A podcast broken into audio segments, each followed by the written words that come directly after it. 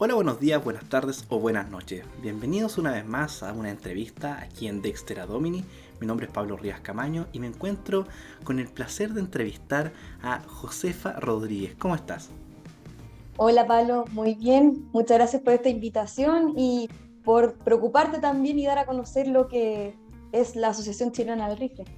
Así es, bueno, como ya sabrán, eh, Josefa Rodríguez, bueno, ella es relacionadora pública y eh, más importante que todo en estos momentos tan difíciles para este país, ella es directora ejecutiva de la Asociación Chilena del Rifle.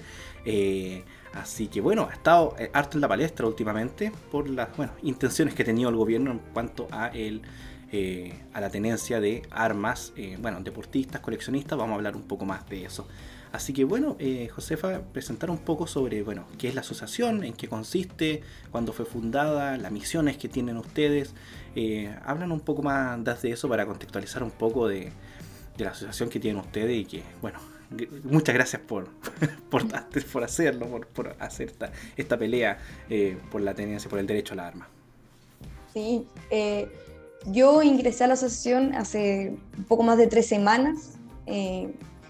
Soy deportista de la disciplina del tiro esquí, tengo 24 años y fue una de las razones por la cual se contactaron conmigo. Eh, aparte de mi profesión que es relacionada pública, encajaba súper bien con el cargo, eh, que es básicamente ser directora ejecutiva y la representante de la asociación en estos términos de medios de prensa, comunicados, ser la cara visible. La asociación tiene un lindo propósito, un, un lindo inicio, un nacimiento, que es defender el derecho de las personas a poseer y utilizar armas de manera responsable, eh, la tenencia al ciudadano honesto que cumple con la ley. Eh, mucha gente nos compara con, con, la Asociación Nacional del Rifle de Estados Unidos. Aquí quiero aclarar que eh, solamente tenemos coincidencia en el tema del nombre y el por qué. La primera Asociación Nacional del Rifle nace en Inglaterra, después se va a Estados Unidos y así es como va desarrollándose en, otros países de Europa.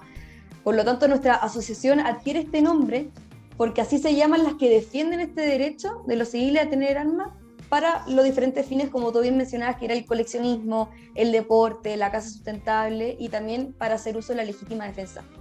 La Asociación Nacional del Rifle, la Asociación Chilena, nace en el año 2021 tras los anuncios de la reforma de ley que quería hacer el presentada por el gobierno de Sebastián Piñera, que tenía como objetivo ir a un desarme eh, relativo de la población, impidiendo el derecho que nosotros tenemos como ciudadanos y la libertad de hacer uso de este, que es eh, tener armas. Em, es por eso que queremos ser la voz, la asociación nace para ser la voz de aquellas personas que se sienten representadas por este objetivo que es defender este derecho, que es defender su legítima defensa, defender la herramienta que utilizan para el deporte, defender el, patrimonio nacional. Entonces, así como nace esta asociación acá en Chile por un grupo de personas que quiere movilizar y visibilizar este, este derecho y para que la opinión pública también tenga conocimiento sobre qué es la asociación y qué es lo que defiende y el por qué. Así que esa es un poco la historia de, de cómo nace la asociación en este minuto ha hecho un, bastante, eh, bastante buen trabajo, déjame decirte, Josefa. Eh, porque bueno, ha estado, ha llevado a la palestra el tema del desarme y parte, bueno, como mencionaba, el año pasado. Hay un, fue un proyecto de ley que se presentó y que entró en vigencia eh, en enero a principios de año. Entonces se hicieron diferentes modificaciones. No sé si contar un poco sobre eso, de que, por ejemplo, qué aspectos cambiaron respecto a un par de años con lo que se hizo, con lo que se empezó a implementar a principio. Hoy la ley es mucho más restrictiva, se han hecho más de cuatro reformas en, la ley actual, en la ley 17.798. Entonces, ¿qué es lo que pasa?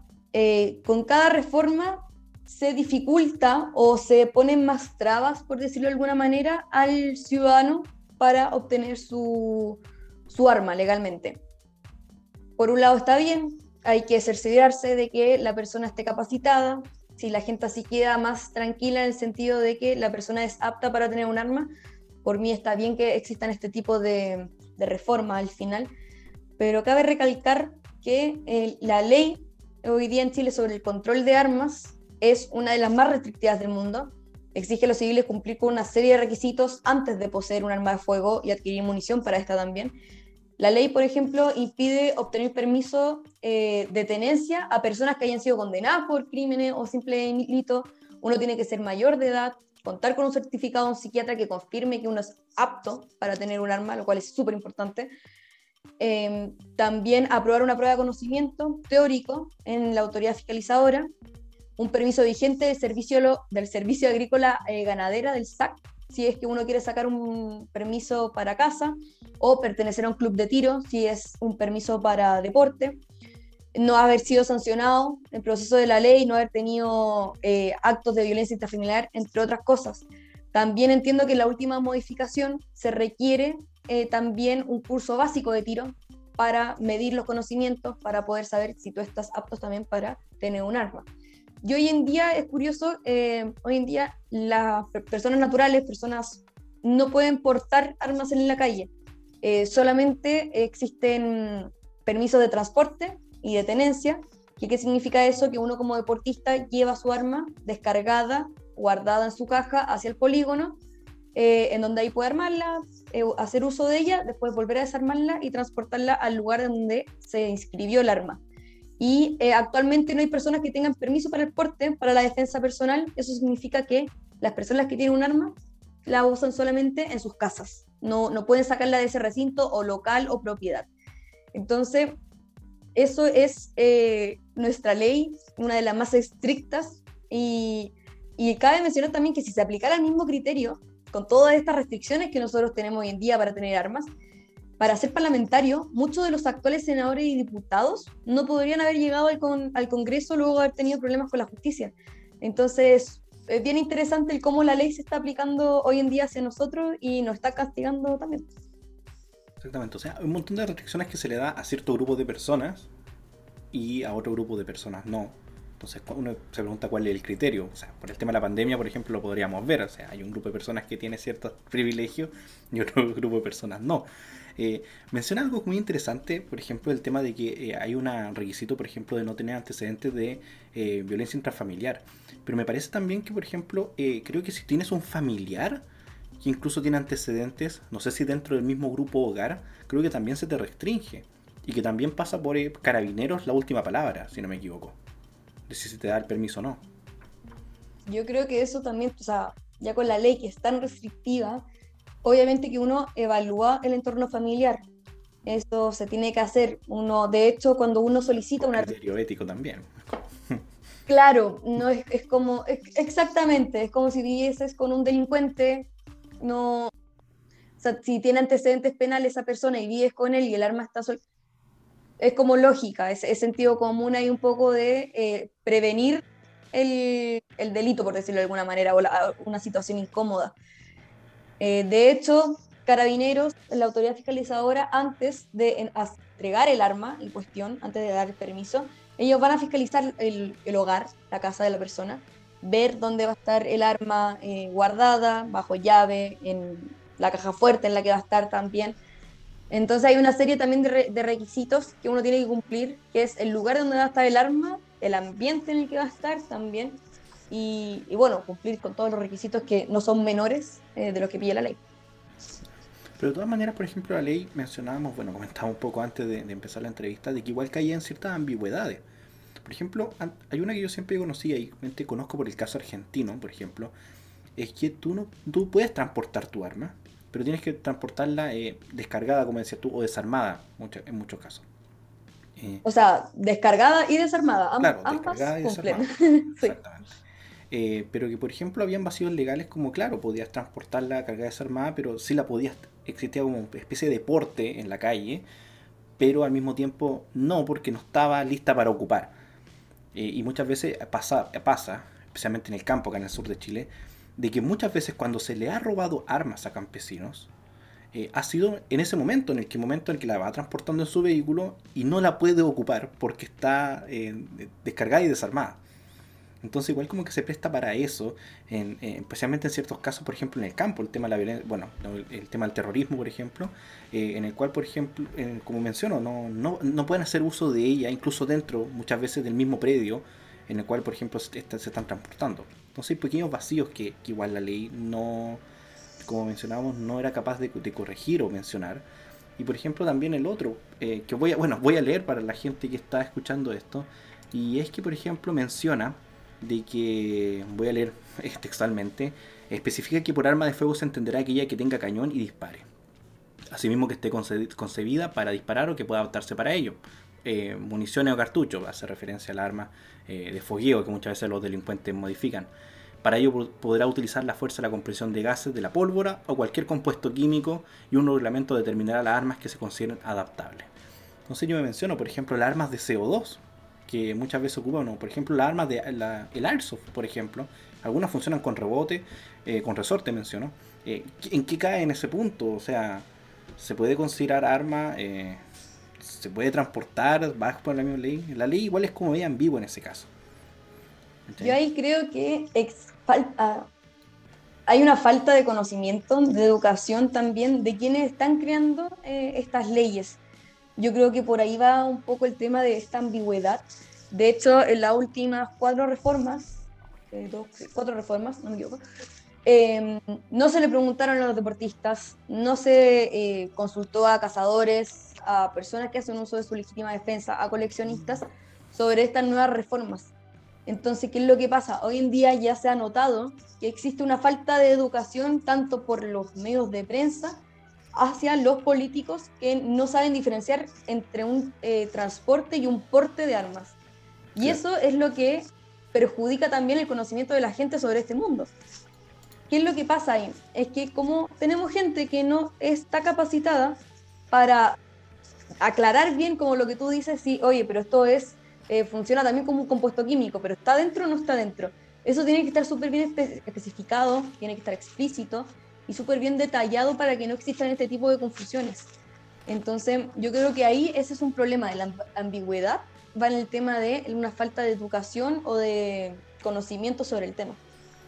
Y ustedes igual como asociación ahí entran a, a intentar cubrir este tema, porque si se van a hacer modificaciones, yo creo que por lo menos lo mínimo sería preguntarle a ustedes. Igual yo sé que existen otras agrupaciones, por ejemplo, creo que existe la DDA, si no me equivoco, o que otra agrupación, que bueno, tienen que, eh, que cumplir esta misión de, informar a la gente, sacar muchas veces los mitos.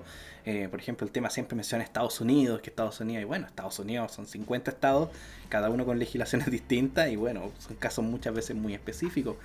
Eh, pero quisiera avanzar un poco, Josefa, y hablar sobre la iniciativa del gobierno. Actualmente eh, eh, la ministra del Interior está promoviendo un programa de gobierno que se llama Menos Armas, Más Seguridad, eh, con el cual, en palabras sencillas, quieren desarmar completamente a la seguridad y esperar de que los delincuentes entreguen sus armas de manera voluntaria, como niños buenos que son. ¿qué, ¿Qué sucede con esto? ¿Qué, ¿En qué pasivo entrarían ustedes? Cómo ven cómo se ejecutaría esta ley, cómo desarmarían a la población, eh, cómo lo ven ustedes como deportistas, como asociación, el hecho de que se esté promoviendo por parte del Estado esto y bueno, cómo se va a ejecutar finalmente. Claro. Lo que a mí me pasa con esto de la, de la prohibición y para muchos es que en verdad fue un, un golpe súper duro para mi para mi sector, por decirlo de alguna manera, que son los deportistas, fue un golpe en la guata. Para el coleccionista fue un, oye, me van a, van a sacar todo lo que yo he estado recolectando, toda mi colección, la historia de mi familia, historia del patrimonio nacional. Para la defensa, para, para hacer uso de la legítima defensa, ¿con quién me voy a proteger yo si el Estado no es capaz? Entonces ahí tenemos muchos factores en donde se lanzó una bomba y la gente quedó preocupada y quedó como estatua, quedó qué va a pasar, qué es lo que, qué, es, cuál es el, la consecuencia que va a traer esto. ¿Qué es lo que dice el gobierno? El gobierno eh, respalda esta prohibición de desarme total en los ciudadanos honestos y delincuentes, por lo que dicen, em, para justamente dar solución a la delincuencia.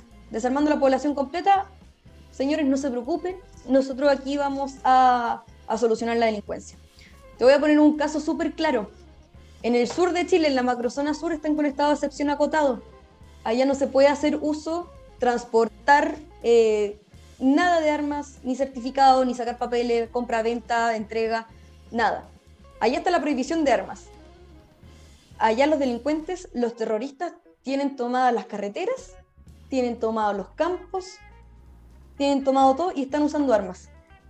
Tienen un, un claro ejemplo de lo que puede llegar a pasar si es que el Estado, el gobierno más que nada, llega a prohibir las armas en Chile. No hay mejor ejemplo que ese. Entonces, ¿qué es lo que pasa? Le están, le están quitando la posibilidad de el, al, a la persona, al ciudadano honesto que tiene su arma debidamente inscrita y que no la está usando a poder defenderse. ¿Qué es lo que hace uno si le entran a robar a su casa, le entran a quemar la casa, los camiones, todo su trabajo de años, porque no están quemando galpones que no tienen nada dentro, están quemando maquinaria, están quemando potreros, eh, siembras, cosechas, que valen una fortuna y que es un trabajo de años. Y el gobierno no está haciendo nada para protegerlos a ellos o por otro lado, lo podemos ver estaba en el, en el norte con el aumento de la delincuencia. El gobierno no nos está asegurando la, la, seguridad que nosotros necesitamos para decirte, ok, yo no necesito mi arma para defenderme porque tú eres capaz de defenderme. Perfecto, si ese fuese el caso, entendería. Pero aquí no, no raya para la suma, el gobierno no, no hace nada. O sea, más encima quiere quitarme a mí o a la persona su arma que pagó, que pagó su impuesto, que paga con sus certificados, que es, una buena inversión también. Oye, ¿qué hago yo? Después, ¿cómo me retribuyen a mí con, con el tema del arma? Entonces, hay muchos factores y hay mucha ambigüedad también de lo que es, qué es lo que va a pasar con, con el tema de la prohibición. Pero yo quiero recalcar que lo estamos viviendo, lo podemos ver como ejemplo, eh, es un hecho verídico, está pasando en este minuto y es en el sur. Si la gente quiere saber cómo va a ser el futuro en un mundo, en un Chile, con prohibición de armas, puede verlo con el terrorismo de la macrozona sur. Exactamente. Bueno, qué mejor ejemplo que ese. Mucha gente que comenta, eh, bueno, siempre pasa que vive en Santiago y comenta así como, no, es que allá pasa tal cosa y no, no, es, verdad tanto. Bueno, lo invito a venir acá al sur, incluso aquí cerca de Los Ángeles, Alto Biobío, incluso no tan, tan, tan a la cordillera, incluso sectores a 10 kilómetros de Los Ángeles, hay casos de atentados terroristas, quema de eh, cultivos, siembra, maquinaria, eh, y la gente impune, porque el Estado, como tal, no puede estar 24 horas eh, parado en todas las puertas de todas las casas de todos los chilenos. El Estado es ineficiente para hacer eso, es históricamente ineficiente al hacerlo. Entonces, qué mejor ejemplo que menciona eh, del desarme total de parte de los ciudadanos, solamente el Estado con armas y cómo lo están utilizando, porque a pesar de que han reducido significativamente con el estado de emergencia, estado de excepción, eh, no, estado de emergencia, sí, eh, los, atentados siguen ocurriendo. Entonces la gente no se puede defender. Eso por un lado lo que plantea el gobierno y podemos ver el ejemplo que menciona acá en el sur. Ahora por otro lado, quiero mencionar eh, el proyecto a derecho a tener armas, se podría mencionar, del diputado Gaspar Rivas del Partido de la Gente, en el cual presenta este derecho a una reforma, pero una reforma constitucional, quiere hacer una reforma a la constitución actual eh, para tener derecho a tener armas y que obviamente la ley, eh, eh, se puede decir, actúe para hacer las restricciones, las modificaciones para tener la tenencia. Eh, no sé ¿qué, han, comentado sobre eso, sobre la, si es que es viable tener un proyecto por el contexto político que estamos teniendo, en el cual podría cambiar la constitución el 4 de septiembre, ¿no? Eh, si es que ven alguna esperanza en ello o creen que va a ser totalmente inviable y que, bueno, eh, no, hay, no hay camino al proyecto del gobierno. Nosotros le deseamos la mejor de la suerte a, a Gaspar Rivas en este proceso. Yo encuentro que se la está jugando eh, súper bien, está defendiendo el derecho como lo estamos haciendo nosotros. Yo obviamente no, no soy política, no soy abogada, no, eh, no podría defenderme por, por ese lado, eh, pero en cambio Gaspar Rivas sí tiene ese apoyo de conocimiento, así que le deseo la mejor de la suerte y para lo que necesite, nosotros vamos a estar aquí entregando conocimiento quiero dejar claro que nosotros no, no somos de ningún partido político, nosotros lo que, lo que estamos haciendo aquí es juntar a diferentes tipos de personas que apoyen el derecho, la defensa que nosotros tenemos, eh, la libertad de poseer y utilizar armas. Eh, no nos importa el partido político al que pertenezcan, no nos importa si es eh, más abajo, de más arriba. Nosotros lo que hacemos es un llamado a defender tu derecho que uno lo que, desde que, lo tiene desde que uno nació apartamos ahí de la base. Y la asociación nace también para defender eso, ese es objetivo, promover el deporte, que la gente vaya a los museos a conocer la historia, que entienda al cazador que es el que lleva la comida a la mesa a su familia, o que tiene que controlar las diferentes plagas que existen en los cultivos. O sea, existe un mundo más allá de lo que hoy en día se ven en los medios de prensa, que es la delincuencia. Existe un mundo muy bonito, eh, muy entretenido a su vez en el tema del deporte, del, de los museos. Hay mucho conocimiento enriquecedor que la gente puede tener, que se lo están perdiendo, que no lo están visibilizando. Y por eso que quiero invitar a la gente a que conozca más de esto, que conozca más de este mundo y no solamente la parte negativa. Y, y ahí, bueno, como asociación queremos promover esta parte no, nosotros no estamos en contacto con Gaspar Rivas en, este momento eh, directamente. Entonces le deseamos la mejor de la suerte y nosotros vamos a seguir trabajando para llamar a la mayor cantidad de gente para que se asocie a nuestra asociación, valga la redundancia, y, y, que entienda que nosotros aquí no somos el problema, como lo quiere hacer ver el, el gobierno, y que hay que atacar directamente al problema o perseguir, fiscalizar más que nada, que es al delincuente, no a la persona honesta que cumple con la ley. Y si te fijas, eso es lo que debería estar haciendo el gobierno. Debería estar, oye, ¿cómo solucionamos la delincuencia? ¿Saquemos el arma a la persona que la tiene legalmente? No, sáquense al delincuente que la tiene en la calle, que la está mostrando en Instagram, que la está mostrando en la macrozona sur a nuestras propias Fuerzas Armadas. Entonces, denle la fuerza a nuestras Fuerzas Armadas, para ser más redundante todavía, otorguenle los, eh, las herramientas necesarias que, que, necesitan para ir a desarmar a ese delincuente. Esa es la única forma que, en, la que pueda aumentar la seguridad en Chile y bajar la tasa de homicidio y la tasa de criminalidad, es atacando el problema de raíz y esa es la delincuencia. Y ojalá la entiendan. Pero. Esperemos que entiendan tarde o temprano. Bueno, menciona el tema de la tasa de criminalidad, el, hecho, el hecho de, por ejemplo, en Brasil. En Brasil la tasa de criminalidad, por ejemplo, o de crímenes con armas de, cometidos con armas de fuego han disminuido creo que cerca de un, 15%, lo cual es bastante impresionante porque siempre mencionan que acá en Latinoamérica somos, no sé, monos con, con pistolas y que no, que no sé, no es como el caso, no sé, de Suiza, en el cual es más civilizado. No, hay un ejemplo claro de eh, el, el uso correcto de armas de fuego y, de que la gente pueda tener, eh, reduce la criminalidad y que no deje impune o débil al, frente al delincuente como tal. Eh, Josefa, te quería mencionar una noticia que me acaban de mandar.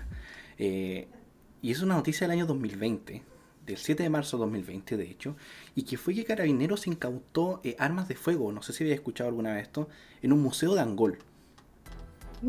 Y me, me, gusta enfocar eh, la fecha especialmente, porque mucho antes de todas estas modificaciones que se hicieron. Eh, y que efectivamente Carabineros menciona de que a un individuo se le requisaron 22 armas de fuego, 9 revólveres, una pistola, munición. Pero estas pertenecían a un museo, con la ley, ante, con la ley anterior a las modificaciones. Entonces, eh, ¿bajo qué, qué entendemos entonces con que con la ley anterior o con la ley actual ya se estaban haciendo este tipo de, requisaciones a museos como tal. El museo, de hecho lo mencioné, es el Museo Histórico de Angol, a cargo del Museo Histórico eh, Julio eh, Aldea. Entonces con la ley anterior ya se estaban haciendo, eh, quitándole armas a museos. entonces igual como me queda la duda de, bueno, si con la ley anterior se estaban ya quitando a museos, a coleccionistas, eh, no habría quizás modificar un poco la ley para saber un poco eh, corregir estas ambigüedades igual? Lo que pasa con la ley, yo creo que lo voy a poner eh, como, ejemplo así y después voy a, ir a la, a la, respuesta. Lo que pasa con la ley es que no hay que llevarla a un extremo de prohibición total. La ley se puede mejorar. ¿Cómo? Justamente con lo que tú estás diciendo. hay muchas armas que son requisadas a diferentes personas, eh, familiares que hayan fallecido, que se van a requisar armas, o bueno, los delincuentes también, o alguien que no tenga su arma inscrita o que le haya faltado un papel. Entonces hay una serie de eh, trámites y fiscalizaciones que hoy en día no están claros, no están siendo transparentes. ¿Por qué? Cuando uno habla de que, eh, no sé, voy a mentir con la cifra, eh, el último mes, 400 armas eh, fueron incautados que eran debidamente inscritas. Ok, perfecto. Pero tú sabías que eh, últimamente en los registros tenemos a niños con, con guaguas, o sea, guaguas, que tienen armas legalmente inscritas. que hay muchos fallecidos de hace años que siguen su armas dando vuelta y que están debidamente inscritas también, que no, no es que se hayan vencido, sino que siguen eh, haciendo esto, menores de edad que no tienen armas registradas por deporte. Entonces ahí uno se pregunta, ¿quién le dio el permiso a esta guagua, que no tiene ni voz ni voto porque no sabe ni hablar? ¿Quién le dio el arma a esa guagua? ¿Cómo no se fijan en el RUT? O sea, ¿qué está pasando ahí con esa fiscalización, con esa regularización? Eso es lo que se tiene que mejorar. Saber, oye, no, es que de las 400 armas incautadas, que era el ejemplo que había dado, que no es una cifra real, pero de las 400 armas que habían sido incautadas, no dicen que 200 eran de personas fallecidas. No dicen que 50 eran porque habían sido eh, eh, inscritas, pero por guagua, o sea, que eran ilegales al final. Entonces, al final, le le dicen a la, a la, población que nosotros somos parte del problema cuando en verdad hay, una, hay mucho tránsfugo, hay una cosa muy tránsfuga por detrás, que es que nos tratan de echar la culpa justificando eh, que por culpa de nosotros hay más delincuencia, lo cual no es verdad. Sea, si quieren hacer algo, mejoremos la ley. Se puede mejorar de mil y un maneras y muchas leyes. Entonces, hagámoslo. Pongamos más fiscalización. El tema de los cuarteles también en, en carabineros, que también ha sido un tema pongamos mayor fiscalización a esos retenes, a esos cuarteles, a los carabineros. Necesitan ellos, necesitan ayuda y por una minoría están siendo perjudicados. ¿Qué pasa con esas armas? ¿Por qué no hay una mayor fiscalización, un mayor control? Hoy en día ellos no saben cuántas armas tienen metidas en, eh, allá en sus cuarteles. ¿Cómo eso es posible? Y eso es lo que nosotros vamos. Hay que llevar una trazabilidad de las armas que van entrando a Chile, un, no sé, quizá un ADN, una forma de, identificar el arma si venía de un cuartel, si era para compra o venta en una armería. hay muchas cosas que se pueden hacer. Y yo no sé por qué no parten por ahí. Una de las cosas que pregunto. El gobierno, al Estado, en vez de asumir su propia responsabilidad, se le está echando a el civil honesto, al deportista, al cazador, al coleccionista. En es el problema un gran problema. Eh, Josefa, por ejemplo, ¿alguna legislación de algún otro país, algún ejemplo que te gustaría que se adaptara a nuestro país o a nuestra realidad? Que, que veas que, que sea un ejemplo más viable eh, en, otro, en otro país que se esté dando en estos momentos.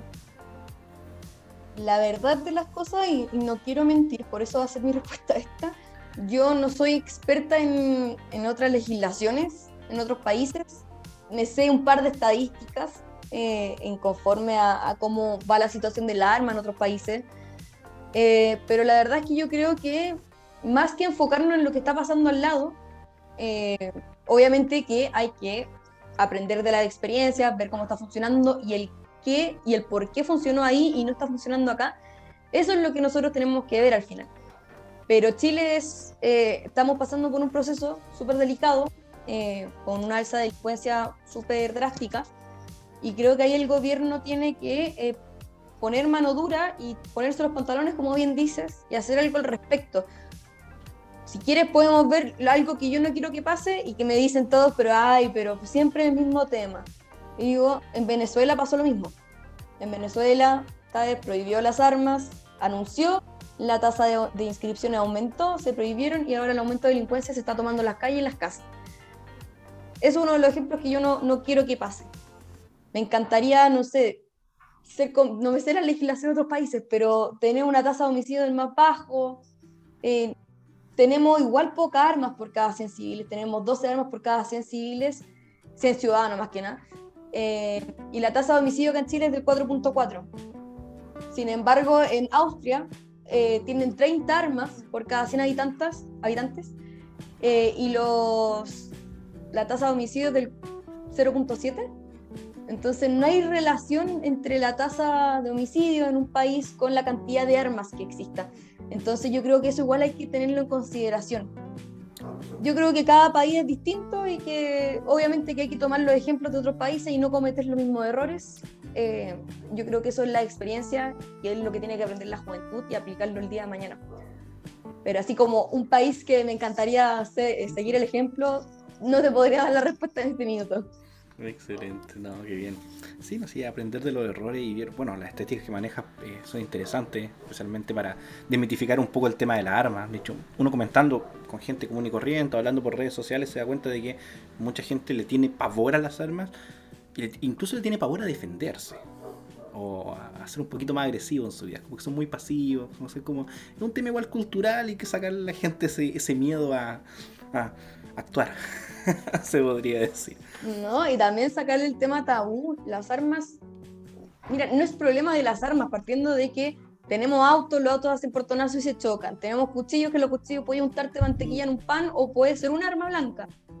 Un arma es un arma que yo la uso como herramienta deportiva, otra gente la usa como colección, otra gente para casa, otra gente para la legítima defensa. La persona, no es el arma el que dice yo voy a matar a alguien o yo quiero cometer el... Es la persona. Yo si puedo, puedo romperle un florero a alguien en la cabeza y lo voy a matar igual. Es la intención la que yo tengo con ese florero, qué es lo que voy a hacer. Entonces que basta con el tema tabú de que las armas eh, están endemoniadas y yo soy una persona endemoniada porque tengo un arma, porque... No, Quiero, quiero dejar súper claro en eso y me frustra, perdón, pero es que es, eh, es necesario que la gente entienda porque me han llamado delincuente, que yo soy una persona peligrosa para la, asociación, para la sociedad. Entonces, es súper frustrante, ¿no? Como, pero no, si les juro que yo soy una buena persona. Yo lo único que quiero es representar a mi país en los Juegos Olímpicos, es como Francisca Crobeto, que para mí es un ejemplo a seguir. Eh, entonces, darle a entender eso a la gente, que el problema no son las armas, son las personas. Y eso es lo que hay que atacar, al delincuente en este caso. Sí, yo siempre doy un ejemplo muy parecido, así, de que yo sí eso te, puedo pegar con lo que sea y se convierte en un arma. Así como, me quieres quitar la arma, bueno, quítame las hachas, quítame los chuzos, todo, la herramienta de trabajo, de agricultura, todo, quítame todo eso, todo puede ser arma. No, y el ejemplo que a mí me encanta, que lo uso casi siempre, es que un bisturí en manos de un doctor salva vidas yo no sé usar bisturí, así que no, no, puedo hacer nada, pero un bisturí en manos de un delincuente mata vidas.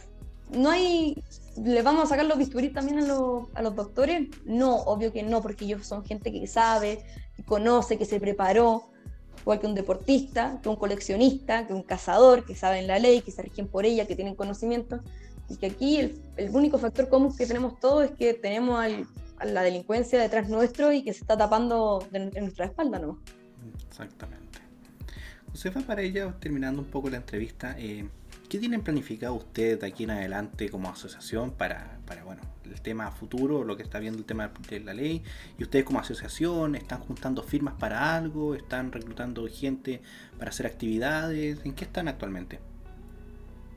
Nosotros en un futuro cercano, obviamente, ya nuestra estrategia es promover los diferentes campeonatos de tiros que existan, eh, promover también las visitas a diferentes tipos de museos, visibilizar esa parte de la historia, eh, también ver las diferentes realidades que existen hoy en día del por qué una persona tiene un arma para la legítima defensa, por qué una persona caza por cazar. Eh, entonces por ahí va un poco más lo que nosotros queremos hacer, que es visibilizar nuestro mundo, el mundo en el que nosotros vivimos y, darlo a conocer al resto de la gente que no, que no sabe o que no, o no lo ha conocido aún. ¿Qué es lo que nosotros estamos haciendo ahora? Estamos haciendo un llamado para que sean parte de la asociación Chilena al Rifle, no, para que aporten también. Nosotros somos una asociación sin fines de lucro, nos regimos bajo las donaciones. Eh, y hoy tenemos a más de 8.000 asociados, cumplimos hoy día esa, esa marca, estamos súper orgullosos. Sí, estamos súper contentos, la gente está reaccionando, que es lo importante.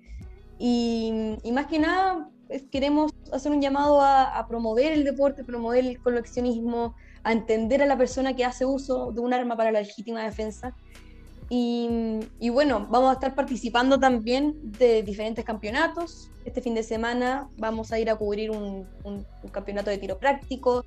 El 4 de julio también va a haber una, no me gusta llamarlo protesta, pero nos vamos a manifestar fuera Plaza Constitución. A las 11 a.m. están todos invitados también para defender nuestro derecho a una protesta o marcha pacífica en ese lugar.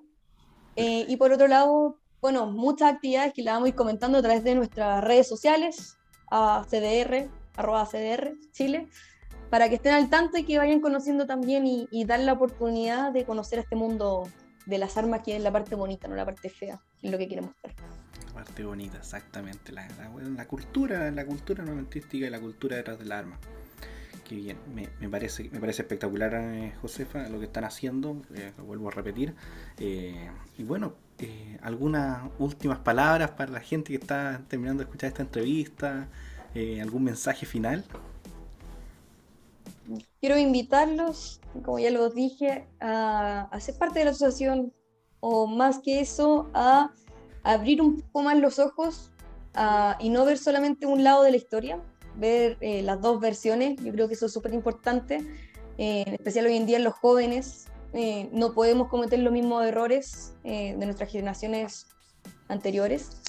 Tenemos que ser capaces de, de poder ser un poco más capaces de ver las dos versiones y ahí sacar un criterio o una opinión. Generalmente siempre nos quedamos con la primera impresión. Igual es bueno estudiar un poco más en profundidad, conocer más sobre los hechos y ahí sacar una foto mejor y ahí formar un criterio. Así que lo invito a eso, a no quedarse con, con la primera impresión que se tiene sobre el mundo de las armas, de que hay un mundo más allá y, y eso, y los invito a, a, bueno, a todo lo que se viene, a seguir nuestras redes sociales y a defender el derecho que tenemos como ciudadanos de tener y poseer armas. Y si, bueno, también defender el derecho de todas las personas que sí, que sí lo necesitan. Entenderlos también a ellos. Así que nada, desearles lo mejor a todos y, muchas gracias aquí a Pablo por, por la invitación también. No, a ti por, por, tener, darte un poco de tu tiempo para, para estar aquí en, en Dexter Domini. Así que bueno, Josefa, muchísimas gracias. Muchísimas gracias a la gente que nos está escuchando.